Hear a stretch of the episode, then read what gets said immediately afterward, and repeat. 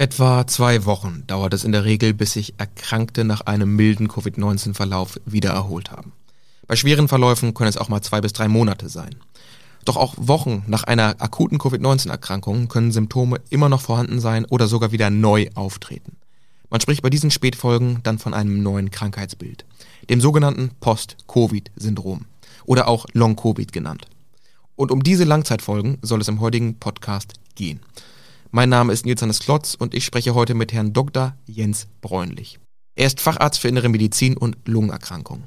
Am Emder Klinikum bietet er seit einigen Wochen eine Ambulanz für Menschen an, die an den Spätfolgen einer Covid-19-Erkrankung leiden. Hallo, Herr Dr. Bräunlich. Hallo. Um erstmal eine Vorstellung von dem Krankheitsbild zu bekommen, welche Symptome äußern sich denn bei den Betroffenen von Long-Covid? Also bei dem Long-Covid-Syndrom haben Sie ein ganzes Panel von äh, Symptomen, die bei den Patienten auftreten können.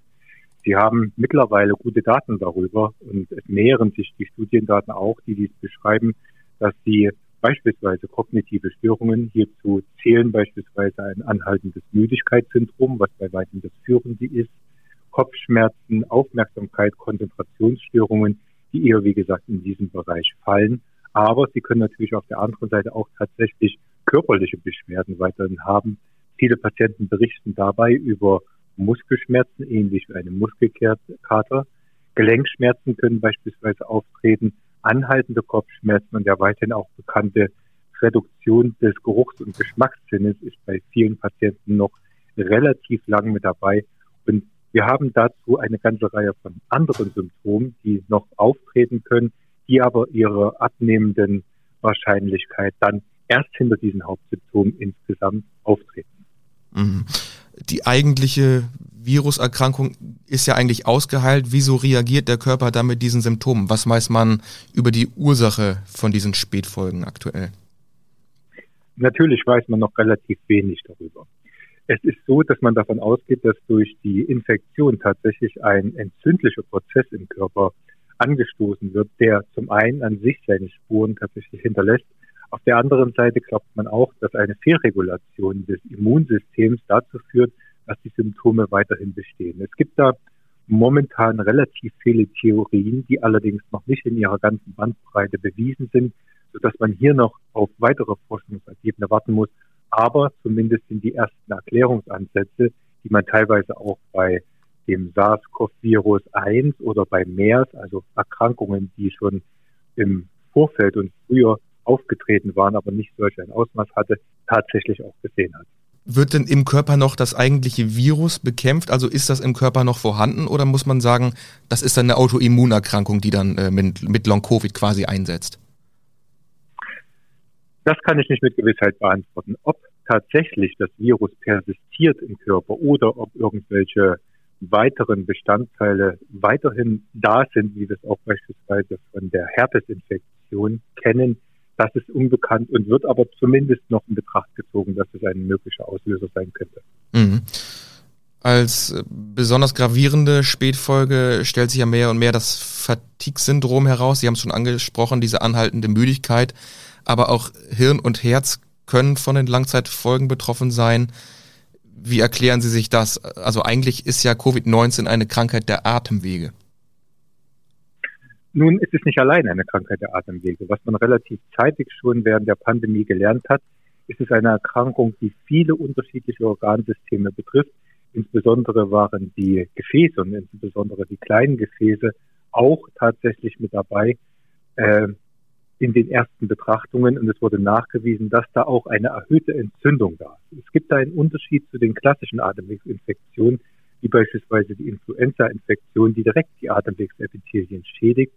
Hier bei der Corona-Infektion kommt es zu einer Schädigung von verschiedenen äh, Zellen innerhalb des Körpers, was auch eine gewisse Assoziation mit den Rezeptoren, welche empfänglich sind, für das Coronavirus zusammenhängt.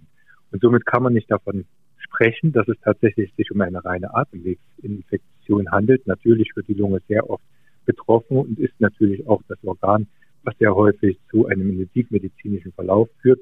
Aber auch andere Organe sind durchaus mit dabei. Beispielsweise sieht man auch vermehrt Entzündungen des Herzens, die mit dabei sind. Und man geht auch davon aus, dass ein Entzündungsprozess beispielsweise an den Nervenzellen mit dabei ist. Und dementsprechend sind natürlich auch die somatischen Beschwerden mit zu erklären. Sie können auch Spätfolgen am Herzen beispielsweise haben, die noch nicht genau charakterisiert sind, beziehungsweise noch nicht genau absehbar sind.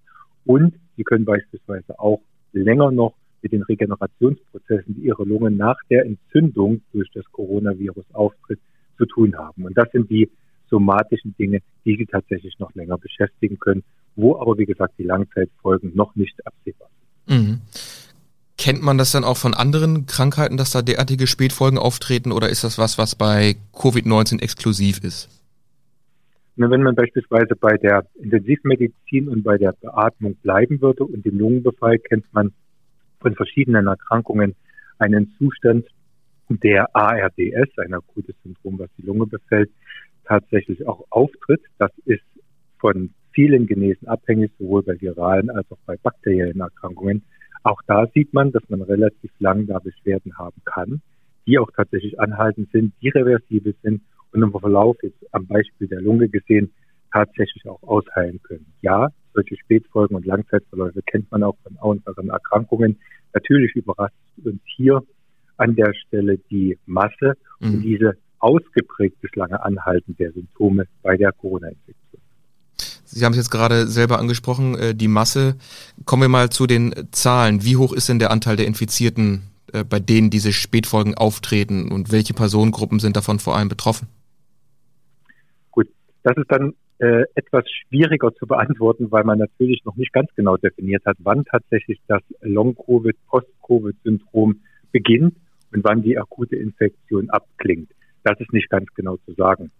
Und deswegen ist es auch ein bisschen schwierig zu sagen, wann haben wir eine abklingende Infektion, wie wir es auch von anderen Erkältungskrankheiten kennen, beziehungsweise lang, wann fängt überhaupt das Long-Covid-Syndrom an? Das ist mhm. erstmal die Definitionsfrage, die natürlich dann auch den Anteil der Patienten beeinflusst und die uns auch zeigt, wie, wie sehr wir da noch voranschreiten müssen. Mhm. Man kann davon ausgehen, dass wahrscheinlich so in einem Bereich, der so um die zwölf Wochen liegt, das sagen erste Publikationen oder schlagen erste Publikationen vor oder auch 28 Tage man tatsächlich von einer Persistenz oder von einem Long-Covid-Syndrom sprechen kann. Aber wie gesagt, da ist noch keine harte Grenze insgesamt da. Was man mittlerweile gelernt hat und was auch in guten Publikationen sehr schön beschrieben wird, ist, dass je mehr äh, Menge zu Beginn an Symptomen da war, desto eher möglicherweise ein Covid-Syndrom oder ein Long-Covid-Syndrom auftreten kann. Aber da haben die meist äh, ja, Beobachtungsstudien immer noch einige Schwächen, so dass man das nicht hundertprozentig an der Stelle sagen kann. Das bleibt noch etwas offen. Mhm. Sie haben jetzt gesagt, äh, der Anteil der Infizierten, die diese Spätfolgen bekommen, ist unklar momentan. Gibt es denn irgendwelche Schätzwerte? Also kann man sagen, das sind 10 Prozent oder 30 oder 50? Irgendeinen Richtwert? Nun ja, man kann vielleicht davon ausgehen, dass ein, sagen wir mal, im zweistelligen Bereich durchaus Patienten, die es haben können. Also man hat so Zahlen entwickelt, gerade bei den Patienten, die etwas jünger sind, von ungefähr 10 Prozent. Das ist in einer äh, Untersuchung beschrieben, mhm. beziehungsweise in einem höheren Alter hat man dann eine höhere äh, ja, Anzahl von Long-Covid-Symptomen tatsächlich gehabt, die um die 20 Prozent ist. Aber wie gesagt, das sind Zahlen, die immer noch so ein klein bisschen mit Vorsicht zu genießen mhm. müssen. Das sind auch teilweise Zahlen, die sind mit Handy und App teilweise erhoben worden. Und da ist klar, dass die älteren Personen natürlich da weniger Rückmeldung gegeben haben. Also das würde ich noch ein klein bisschen mit Vorsicht genießen. Aber es sind erste Anhalte, in welchem Bereich das sich bewegen könnte. Mhm. Sie haben jetzt schon äh, eben die Faktoren äh, milder Verlauf, schwerer Verlauf angesprochen. Gibt es denn noch andere Faktoren, die damit äh, reinspielen, ob, ob man Spätfolgen bekommt oder nicht? Hat das vielleicht auch was mit dem Lebensstil zu tun? Was weiß man darüber? Das, das ist im Prinzip noch großes Glatteis. Also da würde ich noch keine Aussage wirklich dazu sagen oder dazu glauben. Also die Zusammenhänge, die man da derzeit postuliert, mhm. Das geht ja auch in die üblichen Risikofaktoren. Höheres Alter, gibt es eine Geschlechtsspezifität, ist Übergewicht beispielsweise auch mit dabei. Da gibt es erste Anzeichen mit dazu, aber das würde ich noch nicht so breit sehen. Da fehlen uns noch einfach Daten. Ja. Nun bieten Sie den Long-Covid-Betroffenen im Emder Klinikum hier Ihre Hilfe an. Wie groß ist denn der Bedarf bei Ihnen aktuell? Oder andersrum gefragt, wie stark sind Ihre Kapazitäten aktuell ausgeschöpft? Also es wird sehr breit angenommen. Es gibt unwahrscheinlich viele Personen. Deswegen, wie gesagt, bin ich mit den Zahlen auch ein bisschen zurückhaltend, weil in meiner Sprechstunde ich natürlich eine Unmenge von Patienten sehe, die tatsächlich Hilfe suchen. Und das sind keine Patienten, die irgendwie dann tatsächlich nicht äh, nicht tatsächlich unter irgendwas leiden. Das sind wirklich Symptome, die sind richtig greifbar und diese werden sehr eindrucksvoll geschildert. Mhm. Und da sehen wir tatsächlich einen sehr, sehr hohen Zuspruch. Es gibt natürlich da eine große Informationslücke, da wird natürlich auch viel dann gesagt. Teilweise höre ich auch, dass die Patienten dann aus dem Umfeld oder auf Arbeit hören, dass sie ja sich nicht so haben sollen, dass sie ja gerade bei solchen Einschränkungen, die so subjektiv auch empfunden werden, wie Müdigkeit und Überlastung, und so weiter da auch etwas ausgegrenzt werden. Aber die Patienten leiden tatsächlich darunter und können es auch relativ genau belegen. Das ist auf der einen Seite sicher sehr wichtig für die Patienten, dass sie da auch wissen, dass es sozusagen mit der Erkrankung einhergehen kann. Und wir finden natürlich auch messbare und somatische Veränderungen, insbesondere in der Lunge und in der Lungenfunktion, sodass diese Patienten tatsächlich sowohl eine Überwachung bei besonders schweren Verlaufsformen, die mit Intensivtherapie waren, als auch mit leichteren Verlaufsformen, die anhaltende Symptome haben, durchaus überwacht und betreut werden müssen. Mhm. Nochmal zurück zur Frage, welche Kapazitäten haben Sie denn in Emden, solche Patienten zu behandeln, die eben am Long-Covid-Syndrom leiden und wie hoch sind Sie momentan da ausgelastet? Wie gesagt, die Auslastung ist ja hoch. Ja, also gibt es da gibt's dafür konkrete ja, Zahlen, dass man sagen kann, so und so viele Patienten können Sie behandeln und irgendwo ist die Grenze erreicht? Nun ja, wir sind jetzt mit Terminen mittlerweile im Juli wenn das so als Anhalt erst okay. gehen mhm. darf. Und das ging relativ schnell. Also der Bedarf ist ganz, ganz groß und ich denke, es braucht noch sehr viel mehr dieser Ambulanzen.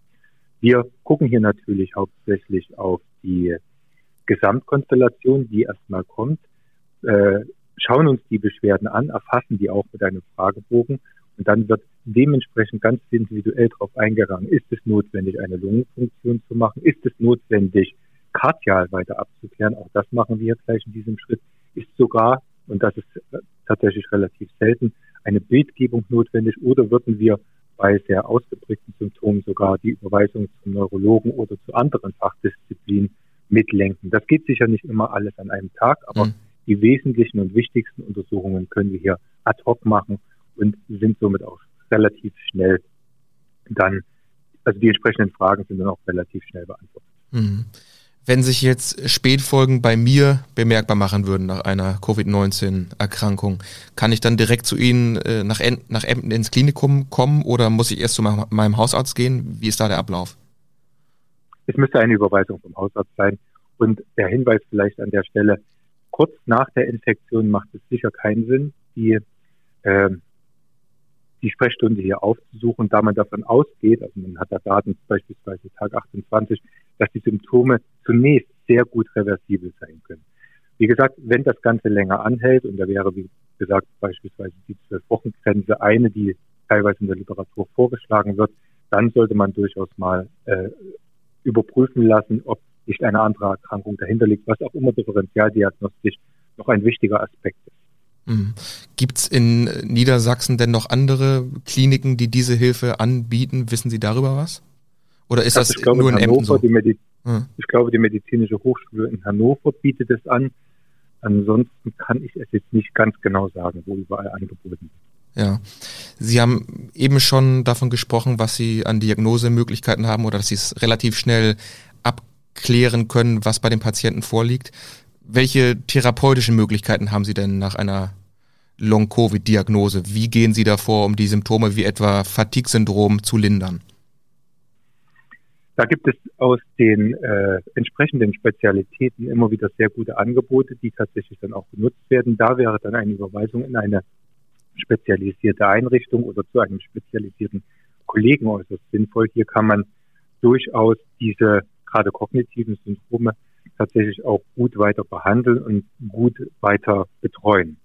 Wie Ihre Frage schon ein klein bisschen impliziert, es gibt nicht die Pille und die Therapie für die Long-Covid erkrankten Patienten, sondern es ist meist eine sehr individuelle Entscheidung und das ist das Wichtige auch herauszufinden. Als Beispiel kann beispielsweise ein Patient auch unter anhaltendem Husten leiden, was man dann natürlich rein pneumologisch weiter abklärt und dann natürlich auch mit inhalativer Therapie versucht einzudämmen. Auf der anderen Seite können Sie natürlich auch eine allgemeine Schwäche haben, ohne bestimmte Symptome zu haben, dass man sich noch insgesamt müde fühlt und nicht. Wie gesagt, bei dem einen haben wir eine Möglichkeit, das zu beeinflussen, was natürlich auf die entsprechende Störung, die somatisch zu korrelieren ist, tatsächlich auch ankommt. Auf der anderen Seite ist es natürlich wichtig, auch die Patienten zu beraten, dass sie beispielsweise von unterstützenden und rehabilitativen Maßnahmen etwas profitieren können. Da hat ja die Rehabilitationsmedizin in den letzten Monaten sehr gute Arbeit geleistet und wir haben schon erste gute Informationen und die Studien sind, denke ich, auch bald verfügbar, dass wir mit einer Rehabilitation gerade diesen, sagen wir mal, subjektiv als sehr einschränkenden Symptomkomplex gut beeinflussen können. Hm. Kann man, gibt's oder gibt's un, einen ungefähren Richtwert darüber, über welchen Zeitraum sich diese Behandlung bei Ihnen erstreckt und kann man sagen, ob die Symptome da vollständig auskuriert werden können oder bleibt immer ein bisschen was zurück? Das kann ich zum jetzigen Zeitpunkt nicht sagen. Also wie gesagt, wir sehen spontane Besserungstendenzen, auch Patienten mit schweren Verläufen, die dann in eine Sprechstunde kommen und nur noch sehr wenig Symptome haben, wo man im Prinzip weiter den Patienten beraten muss, dass die Reversibilität der Symptome durchaus gegeben ist und dass man da noch etwas abwarten muss. Aber ich habe, wie gesagt, auch schon Patienten gesehen, die jetzt seit einem Jahr darunter leiden. Ich kann Sie noch nicht ganz genau sagen, wie das äh, weitergehen wird, wie mhm. groß dann diese Langzeitwerte, weil die Erkrankung ja noch nicht so lange bekannt ist, dann tatsächlich sein werden. Ob Spätfolgen beispielsweise, ich glaube, dass Ihre Frage darauf abzielt, dann auftreten, die dauerhaft sind, das weiß momentan noch keiner zu beantworten. Mhm. Und beinhaltet Ihre, Ihre Therapie, beinhaltet die auch Medikamente? Gibt es da überhaupt schon Medikamente, die man nehmen kann? Oder ja, vielleicht können Sie mich da nochmal auf den aktuellen Stand bringen. Ja, ich glaube, die Begrifflichkeit Ihre Therapie ist an der Stelle nicht die ganz korrekte. Es gibt nicht die Therapie. Mm, okay. Wie gesagt, man kann an verschiedenen Stellen tatsächlich unterstützen. Das kommt auf die zugrunde liegende Störung an. Also man kann beispielsweise auch Geruchstraining machen bei Patienten, die immer noch keinen äh, verbesserten Geruch haben nach der Infektion. Man kann, wie gesagt, mit der Physiotherapie beispielsweise relativ viel bewegen. Man kann mit inhalativen Medikamenten unterstützen. Das richtet sich nach dem Beschwerdebild des Patienten, was da sinnvoll ist. Wie gesagt, die eine Therapie mhm. gibt es tatsächlich nicht. Okay, dann vielleicht noch als abschließende Frage. In Deutschland gibt jetzt mittlerweile drei Millionen Infizierte oder sogar über drei Millionen Infizierte. Was ist Ihre Einschätzung? Wie groß wird das Problem mit den Spätfolgen für unsere Gesellschaft noch werden? Sie haben ja eben Zahlen angedeutet, man spricht vielleicht von 10 bis 20 Prozent. Das ist ja schon eine Menge. Absehbar ist das natürlich noch nicht. Es laufen da Studien, beispielsweise die Covidum-Studie in Kiel, wo das über längere Zeit untersucht wird. Ob und wie stark die Langzeitfolgen sind, das kann noch kein Mensch wirklich sagen. Klar ist auf jeden Fall, dass wir eine ganze Reihe von Patienten mit Einschränkungen haben, die nicht voll in ihrem Job einsatzfähig sind. Das ist schon mal eine große Belastung und die natürlich auch eine vermehrte Hilfe durch die Ärzte oder die betreuenden Ambulanzen brauchen. Also ich rechne damit einer größeren Menge und durchaus mit einer, ich will jetzt nicht eine, eine vierte Welle nennen, das wäre jetzt äh, fehl am Platz tatsächlich, aber das wird uns noch lange begleiten und wird auch bei vielen Patienten oder Menschen tatsächlich zu Einschränkungen führen. Herr Bräunlich, ich danke Ihnen für das Gespräch.